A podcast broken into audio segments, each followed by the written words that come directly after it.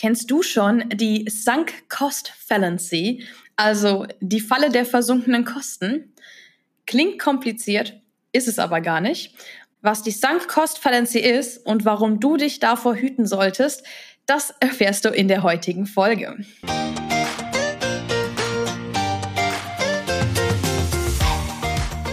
Hallo und willkommen bei Money Talk. Ich bin Vanessa Bause, dein Host und Money und Finance Coach für Frauen. Ich unterstütze Frauen in ihren 20ern und 30ern mit meinen Mentorings dabei, ihre Finanzen heute in den Griff zu bekommen, damit sie selbstsicher in ihre finanzielle Zukunft investieren und unabhängig werden können. Auch für dich darf sich dein Umgang mit Finanzen leicht anfühlen. Also lass uns direkt loslegen und in die neue Folge reinspringen. Okay, Sunk Cost Fallacy. Das klingt immer mal wieder erstmal kompliziert, aber eine Fallacy ist einfach nur eine Falle, ja, von der reinen Wortbedeutung. Und der Rest ist versunkene Kosten. Okay, klingt immer noch nicht besser, ne? Ist immer noch ein bisschen kompliziert und sinnlos. Ja, es ist tendenziell einfach ein großer Denkfehler, also eine kognitive Verzerrung, die dieses Sunk Cost Fallacy auslöst. Und generell ist es ein großes Thema hm, in der Psychologie. In den 70er Jahren gab es da auch sogar schon mal einen Nobelpreis für. Und was ist das jetzt? Wir alle, jeder einzelne Mensch, hat erstmal die Tendenz, ein Projekt fortzusetzen, das uns Zeit, Kosten, Mühe oder ähnliches bereits gekostet hat. Also vielleicht auch schon viel von alledem. Einfach weil wir glauben, dass wir dann zu viel verlieren würden, wenn wir jetzt aufhören. Also wir haben schon zu viel investiert, um jetzt aufzuhören. Ja. Das bedeutet, Kosten, die quasi Vergangenheit sind, das sind die versunkenen Kosten. Erstmal vom reinen Prinzip. Jetzt können solche Projekte alles Mögliche sein. Das kann zum Beispiel eine Beziehung sein, die nicht gut läuft und die es eigentlich besser wäre zu beenden.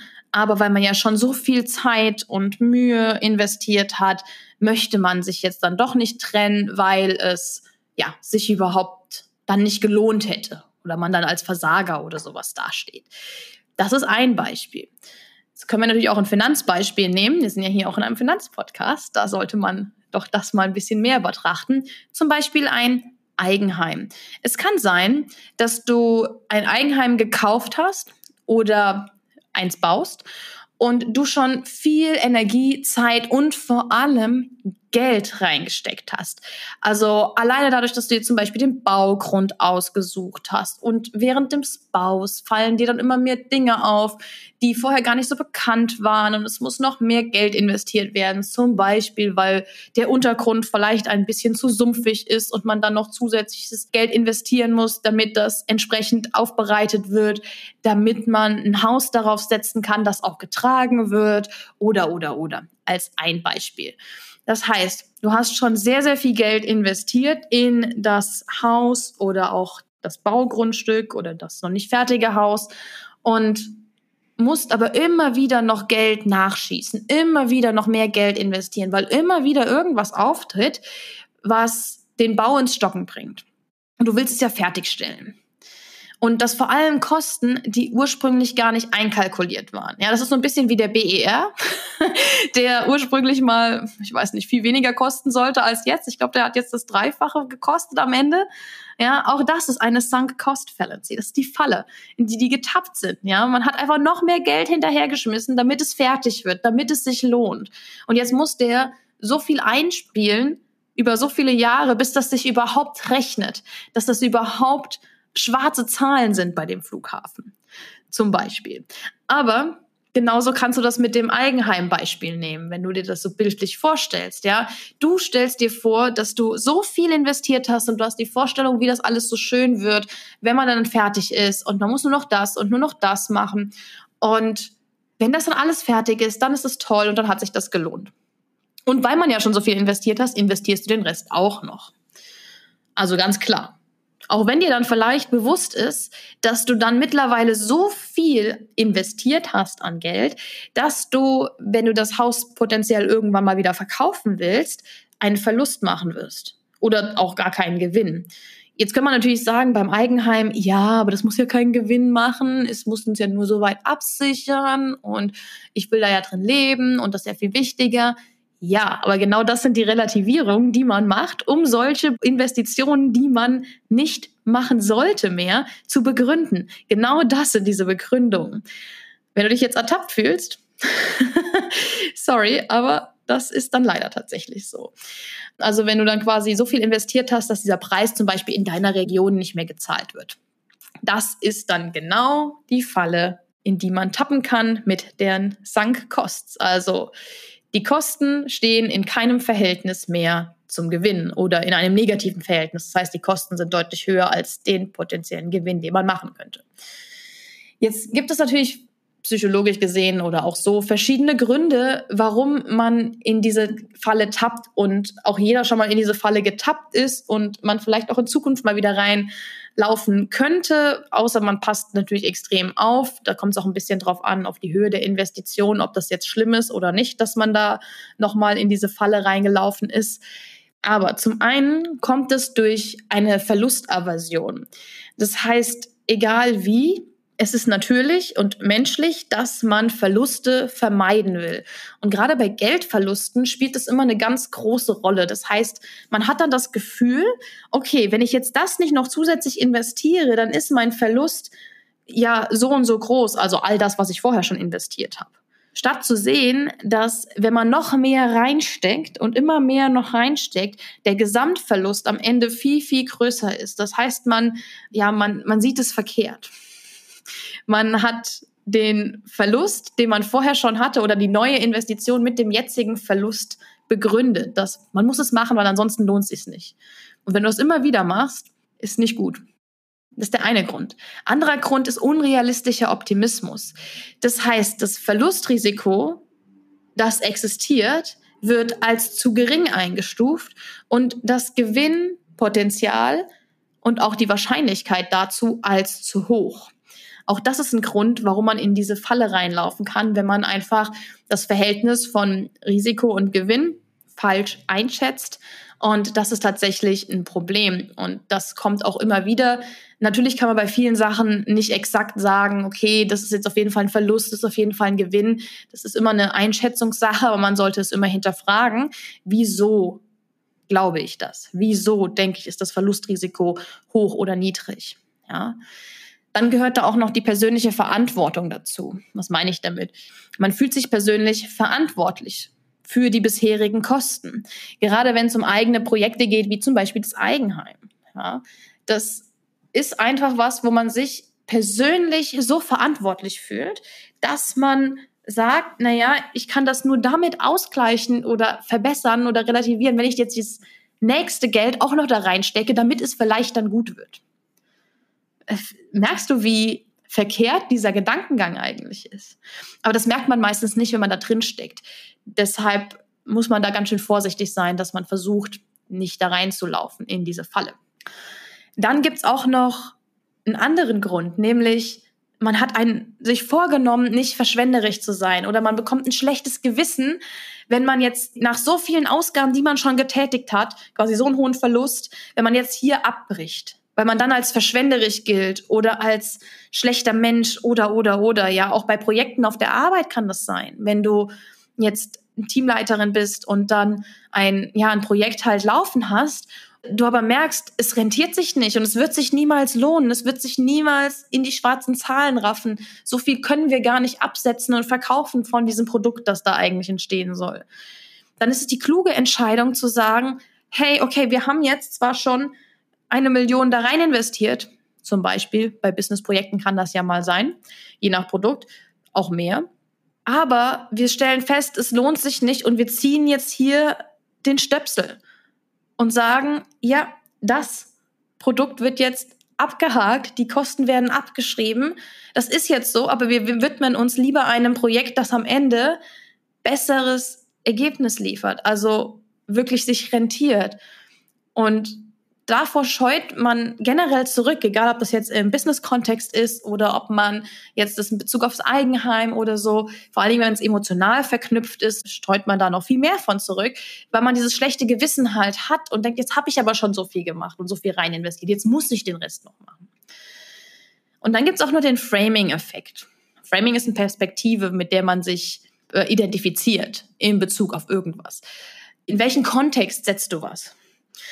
Und dementsprechend wird man beim Framing dem Wert der Entscheidung, mehr Geld reinzustecken, viel mehr Bedeutung zumessen. Das heißt, umgekehrt betrachtet, ist glaube ich ein bisschen klarer, wenn ich das nochmal von der anderen Seite betrachte, ist, du wertest die bisherigen Kosten, und das ist ein riesiger Denkfehler und ein riesiger schlechter Glaube, die bisherigen Kosten sind wertvoller, emotional oder überhöht dargestellt im Vergleich zu den zukünftigen Kosten oder jetzt der Entscheidung, jetzt nochmal was zu investieren. Das heißt, es wird mehr Wert den vorherigen Kosten bereits zugeordnet. Und deshalb musst du die zukünftigen Kosten auch noch machen, weil die können sich ja nur lohnen, weil die alten ja schon sich gelohnt haben, auch wenn es sich vielleicht langfristig nicht lohnt. Ja. Das heißt, du begründest zukünftige Kosten mit den alten Kosten. Also den alten, versunkenen Kosten wohlgemerkt. Und das ist das klassische Problem, weshalb man öfter in diese Sunk-Cost-Falle reintappen kann und dann da gefangen ist. Das ist nämlich ein Teufelskreis, weil dann investiert man immer mehr und immer mehr und immer mehr und verliert dadurch immer mehr Geld und gleichzeitig ist man immer mehr gezwungen, das irgendwie doch noch zum Positiven zu wenden. Das verursacht Stress, es hilft niemandem, es lohnt sich nicht. Anderes Beispiel als das Eigenheim. Überleg mal, ob es Sinn ergibt, wenn du einen neuen Motor in ein Auto einbauen lässt, das eigentlich nur noch einen Schrottwert hat. Sagen wir, der Motor kostet 500 Euro und das Auto hat noch einen Schrottwert von 400 Euro. Das heißt, du steckst mehr Geld rein, als das Auto noch wert ist. Überhaupt, wenn du es verkaufen willst. Natürlich, wenn du das dann mit dem neuen Motor verkaufst, wird es ein bisschen mehr wert als nur den Schrottwert haben. Aber würde es Sinn ergeben, diese Kosten noch auf sich zu nehmen? Ja, oder würde es mehr Sinn machen, diese 500 Euro zu sparen das alte Auto für Schrottwert zu verkaufen, dein neues Auto zu kaufen, auch wenn dieses dann in der Summe mehr als 900 Euro kostet, weil du dir dann wieder ein zuverlässiges Auto gekauft hast, das dann vielleicht dich für die nächsten Jahre ohne Probleme durch die Gegend kutschiert. Oder macht es Sinn, für 500 Euro in das 400 Euro wertige Auto noch das Geld reinzustecken und nicht zu wissen, habe ich in zwei Wochen oder in vier Wochen oder in ein, zwei Monaten das nächste große Ding, was kaputt ist. Weil wenn ein Auto nur noch Schrottwert hat, dann hat es ziemlich viele Sachen, die mal kaputt gehen können in kürzerer Zeit. Und die dann auch sehr teuer werden, weil die Ersatzteile teilweise nicht mehr da sind, weil solche Autos meistens schon sehr alt sind. Zum Beispiel könnte das Getriebe kaputt gehen. Das kostet dann noch mal viel mehr als der Motor. Beispielsweise. Und wenn du dir dann überlegst, ja, aber das Auto habe ich ja schon so lang und ich habe auch vorher schon so viel Geld für Reparaturen investiert. Also ich habe da schon mal 2000 reingesteckt. Und wenn ich das jetzt nur für die 400 Euro Schrottwert verkaufe, dann habe ich ja so viel Geld verloren. Deshalb muss ich ja eigentlich diese 500 Euro auch noch investieren. Stopp. Genau hier liegt der Denkfehler. Und das ist egal, welches Beispiel du nimmst. Ja? Du kannst ja jedes Beispiel nehmen. Aber genau das ist dieser Denkfehler und dieser Denkfehler ist sehr, sehr, sehr typisch, weil es halt diese kognitive Verzerrung ist. Wir haben den Denkfehler und handeln danach. Und da musst du versuchen, rauszukommen. Andere Beispiele, wir haben zum Beispiel auch noch ein Fahrrad, wo viele Kosten sind, ja, oder bei mir wäre das dann wahrscheinlich die Nähmaschine, ja, oder bei meinen Nähmaschinen, ja, dass wenn da was kaputt geht, ob ich da eher Geld noch reinstecken würde bei den ganz alten, als mir eine neue zu kaufen. Wer weiß, weil bei bestimmten Sachen ist Nostalgie halt auch einfach, die da mitspielt. Ja. Das kann das Eigenheim sein, das kann ein Projekt auf der Arbeit. Ich hatte jetzt schon ein paar Beispiele genannt. Und ein Beispiel möchte ich aber noch nennen, das dir bestimmt bekannt vorkommt, nicht weil du es selber gemacht hast, sondern weil du es bestimmt schon mal gehört hast. Glücksspielsüchtige die im Casino sitzen und dann versuchen, in vorherigen Runden verlorenes Geld zurückzugewinnen, indem man immer mehr Geld investiert. Oder nicht investiert, sondern auf den Tisch liegt und dann das auch wieder verspielt. Genau das Gleiche. Die vergangenen Kosten begründen das, warum ich jetzt noch mehr damit machen kann, damit ich es zurückgewinnen kann, damit es sich lohnt. Nein, Oder auch wenn die eine Glückssträhne haben, das geht in beide Richtungen hier, dann glauben sie, die geht ewig. Und wenn dann aber jetzt mal ein großes Ding mit Pech war, also größeres Ding, dann spielen sie weiter und spielen weiter und wollen diese, ja, diesen Verlust dann wieder wettmachen, damit sie den Gewinn, den sie eigentlich haben, den sie im Kopf haben, weil der einmal da kurz gestanden hat und sie es nicht am Auszahlen lassen, sondern sie haben weitergespielt, wieder rauszuholen.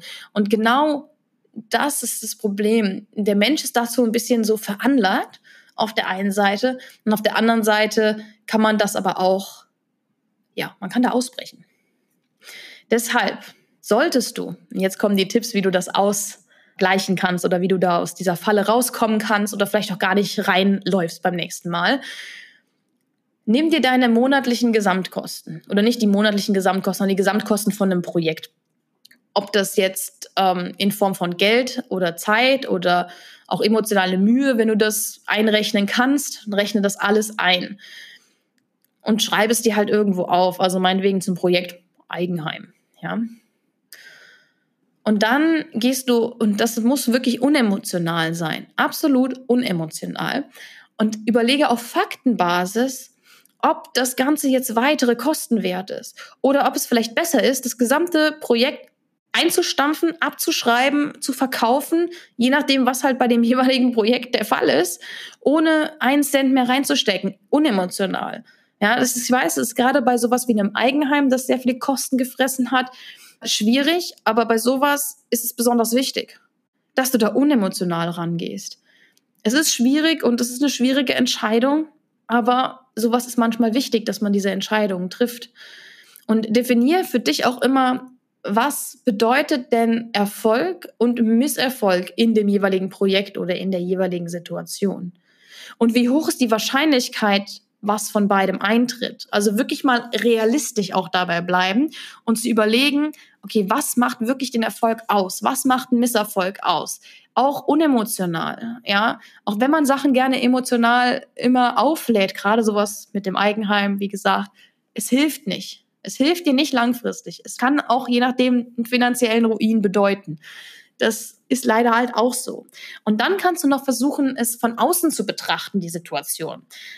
Wie würdest du reagieren, wenn deine Freundin genau diese Investition machen würde oder wollte oder das gemacht hat? Würdest du da genauso reagieren, wie du jetzt gerade selber denkst, gerade bei sowas wie einem Eigenheim. Ich weiß, ich komme immer wieder auf das Eigenheim-Thema, aber gerade bei sowas, wenn da wirklich ganz viele Probleme gelaufen sind und du da extrem hohe Kosten hast, die sich überhaupt nicht lohnen, weil es einfach viel, viel teurer geworden ist, als man gedacht hat. Und stell dir mal vor, es wäre es nicht du, sondern deine Freundin, die das hätte. Was würdest du ihr raten? Und genau das ist eigentlich das, was du dir selber auch raten müsstest und du dir vielleicht noch nicht eingestehst. Ja, das heißt jetzt nicht, dass das bei jedem Eigenheim der Fall ist. Das meine ich auch gar nicht. Es wird auch nicht bei allen, auch nicht bei den meisten der Fall sein. Aber es gibt halt einfach solche Fälle, bei denen das so ist, wo sich die Kosten türmen. Es werden immer mehr Kosten. Sieht man ja auch bei den ganzen großen Projekten wie den BER, den Flughafen da in Berlin. Ja, hat man ja auch gesehen. Wie viele Jahre das später fertig geworden ist, was das alles noch für Zusatzkosten verursacht hat, was da alles für ein Mist passiert ist. Ja, das ist halt auch, solche Sachen passieren halt auch bei großen Firmen oder beim staatlichen Projekten. Gut, da passieren sowas eher noch häufiger als seltener. Aber es kann sein, dass das halt auch mal dir passiert mit was Großem. Ja, und ich würde wirklich never ever an einem Investment festhalten, das mich nur Geld kostet, weil dann ist es kein Investment. Also ein Eigenheim kann sinnvoll sein unter bestimmten Voraussetzungen. Da gab es ja auch vor äh, ein paar Wochen eine Folge, die du nochmal anhören kannst. Aber wenn immer mehr Probleme auftreten, immer neue Sachen, immer neue Sachen und es immer teurer und immer teurer wird, dann ist das irgendwann eine Geldverbrennungsmaschine und kein Investment, auch noch nicht mal ansatzweise. Auch nicht, wenn du zusätzlich noch andere Sachen investierst. Dann musst du loslassen. Und vielleicht gibt es ja auch einen oder mehrere von solchen äh, Fehlern oder Fallen mit den versunkenen Kosten in deinem Leben, aktuell oder in der Vergangenheit, von denen du lernen kannst, ja. Oder irgendwas, wo du gerade langfristig viel Geld verlierst, weil du immer wieder noch nachschießen musst, immer wieder noch mehr investieren, immer noch mehr und mehr und mehr. Und du musst dich davor hüten. Und auch bei neuen Kosten, bei solchen Sachen vorsichtig sein. Klassiker sind halt solche Dinge wie Immobilienbauten, aber auch Autos und so mit Reparaturen und sonstige Sachen, was sich noch lohnt, was sich nicht mehr lohnt. Ja, das lohnt sich dann irgendwann halt nicht mehr. Und da musst du aufpassen und dich davor hüten, in diese Falle zu tappen und neue Kosten mit alten Kosten zu begründen. Und du kannst dich aber besonders leicht davor hüten, wenn du alle geleisteten Kosten in einem Haushaltsbuch in einer eigenen Kategorie oder auch einer Unterkategorie notierst. Also zum Beispiel, dass du sagst, okay, alles, was jetzt mit meinem Eigenheim zusammenhängt, ich weiß, ich komme heute von diesem Beispiel nicht weg, aber es bietet sich einfach in dem Fall sehr an. Alles, was mit meinem Eigenheim zusammenhängt, alles an Kosten, was da ist, auch so gerade so Baukosten etc., das kommt in eine Kategorie rein die ich separat führe. Oder von allem, was im Auto zusammenhängt. Dann kommt jede Reparatur und sonstiges rein, damit ich sehen kann, ab wann lohnt sich nicht mehr. Ab wann sollte ich es besser verkaufen und mir ein neues kaufen oder es ersetzen in irgendeiner Form.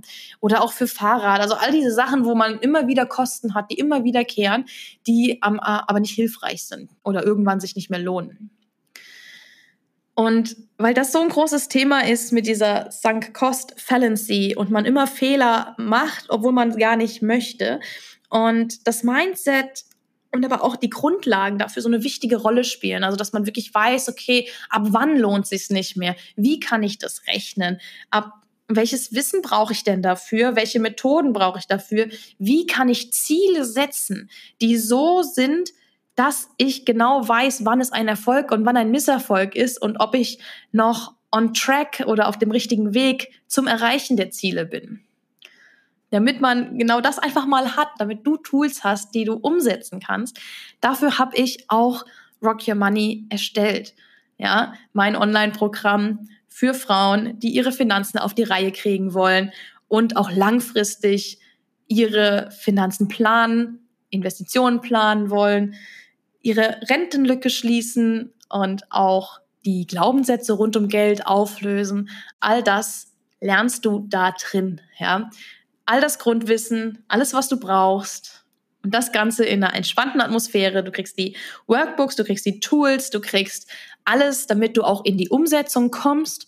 Und es gibt eine Gruppe zum Austausch mit anderen Teilnehmern. Es gibt Live-Termine für auch deine Fragen, die du dann stellen kannst damit du endgültig auch AD zu deiner Rentenlücke sagen kannst und auch solche Dinge vermeidest, damit du die Ziele von vornherein so setzt, deine Finanzziele, dass du halt auch eben nicht in dieses Sunk Cost Fallacy reinfällst, dass du diese Falle vermeiden kannst, weil du nämlich genau diese Sachen, die ich hier eben genannt habe, vorher festlegst für alle deine Ziele und mit ein paar Tools, mit denen man das dann auch umsetzt, all das lernst du in Rock Your Money und du kannst dich unverbindlich auf die Warteliste eintragen. Nein, ich sag, trag dich jetzt auf die Warteliste ein. Ja, wir starten im Oktober wieder, Mitte Oktober, also gar nicht mehr lang, nur noch ein paar Wochen. Und wenn du auf der Warteliste stehst, erfährst du als Erste, wenn es wieder öffnet und du kannst dich als Erste anmelden. Und du bekommst auch noch einen speziellen Bonus, den ich dir aber noch nicht verrate, der nur für die Warteliste gilt und nicht für alle anderen. Und alle Infos findest du in der Podcast-Beschreibung unter dieser Folge. Und jetzt noch mal eine ganz kurze Zusammenfassung. Die Sunk Cost Fallacy, die kann dich viel Geld kosten, dass du viel sinnvoller einsetzen kannst und auch solltest. Aber nur wenn du dir die Fakten immer bewusst machst und auch vorher definiert hast, okay, was ist gut, was ist schlecht, wo muss ich spätestens den Stöpsel ziehen und das Ganze abschreiben und sein lassen, auch wenn es vielleicht mal weh tut. Nur wenn du dir das alles bewusst machst, und deine heutigen Investitionen sich auch langfristig lohnen. Nur dann kannst du halt diese Falle auch für dich vermeiden. Aber dafür musst du diese Tools anwenden, dass du früh genug das merkst, dass du nicht da reinfällst, dass du unemotional bei solchen Sachen versuchst zu bleiben. Ja. Und ansonsten freue ich mich, dass du auch heute wieder dabei warst. Wenn dir die Folge gefallen hast und du was mitnehmen konntest aus der heutigen Folge, dann bewerte meinen Podcast doch gerne direkt mit fünf Sternen bei Spotify. Wenn du mich über Spotify gerade hörst, dann ist das ganz einfach. Du scrollst in der Show ganz oben, ist direkt unter dem Bild stehen ein paar Sternchen und da kannst du draufdrücken und auswählen, wie viele Sterne du mir geben möchtest oder dem Podcast geben möchtest. Und auf Speichern drücken, dann ist das innerhalb von 20, 30 Sekunden erledigt.